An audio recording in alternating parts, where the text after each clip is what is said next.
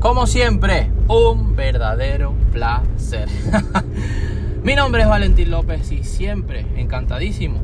Siempre digo que tú eres el protagonista de todos, absolutamente todos estos programas, todos estos episodios para que sigas aprendiendo, para que sigas mejorando, para que sigas creciendo y elevando no solamente tu contexto o autoestima, sino todo tu potencial a la mejor versión. Y el tema, el super tema que te traigo hoy, que a la vez son experiencias y a la vez son sugerencias de muchos de ustedes, es acerca de esas membresías, de esas tarjetas de puntos, de, no digo que sean todas, pero de esas mayorías que prometen ciertos descuentos, te prometen X saldo, te prometen tantos puntos y que lo único que hacen obviamente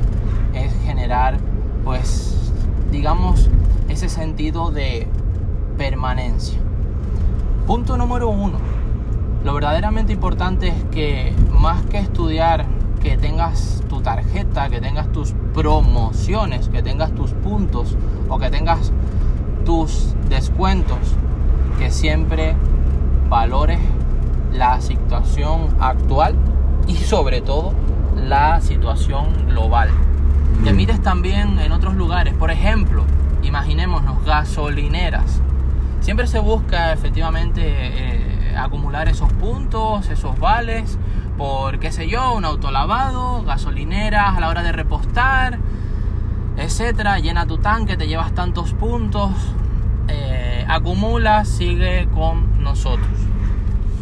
en este punto número uno, obviamente lo que se logra es que sigas acudiendo a la misma gasolinera, que mires la permanencia. Ellos quieren que siempre permanezcas con, con ellos y lo que tienes que es que mires y revises la situación global. Ya ha pasado el caso y seguirá pasando y, seguirá ocurriendo por muchísimo tiempo que hay gente que, te pongo un ejemplo, como el ejemplo de la gasolina puede haber cualquier otro, ojo, que sigue pues llenando el tanque en esas gasolineras, que sigue digamos imbuido por los puntos o los premios que pueda tener mientras gastando mucho más que en cualquier otra gasolinera o con cualquier otro producto o cualquier otro servicio que tiene, ojo, que tiene un precio inicial mucho más rebajado, pero que por punto número 2, ceguera mental, por tener ese, digamos, entrecomillado sentido de pertenencia, se sigue acudiendo a esos lugares ya no por el precio en sí, sino por los puntos, por los premios. Y ojo, punto número dos, vigila siempre el precio inicial, vigila siempre los costes añadidos o los costes agregados de tu viaje, de tus traslados, de el tiempo requerido, etcétera, porque muchas veces las estos tipos de membresías, estos tipos de tarjetas, estos tipos de saldos, de puntos, son más elevados de precio a la larga que muchas veces, y sería lo ideal, punto número 3, siempre vigila, observa, analiza más bien las ofertas diarias y semanales. Y eso sí, punto número 4, más que concentrarte en, en bagatelas, centrarte en el ahorro, ya sabemos que en, otros programas anteriores hemos hablado de que el ahorro se destruye a una tasa incluso hasta seis veces superior a los intereses que te puedan dar.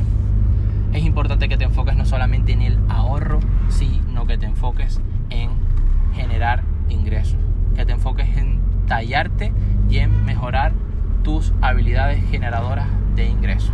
El programa finaliza, el podcast finaliza el tema principal, la génesis, el grueso, era que estuvieras muy pendiente a esas ofertas, a esas genialidades del día a día y semanales, porque muchas veces, como te digo, las membresías, las permanencias, los saldos, los puntos están costándote mucho más salado, mucho más elevado de precio a la larga que el hacer, que el buscar ofertas iniciales y pagar mejores precios de entrada.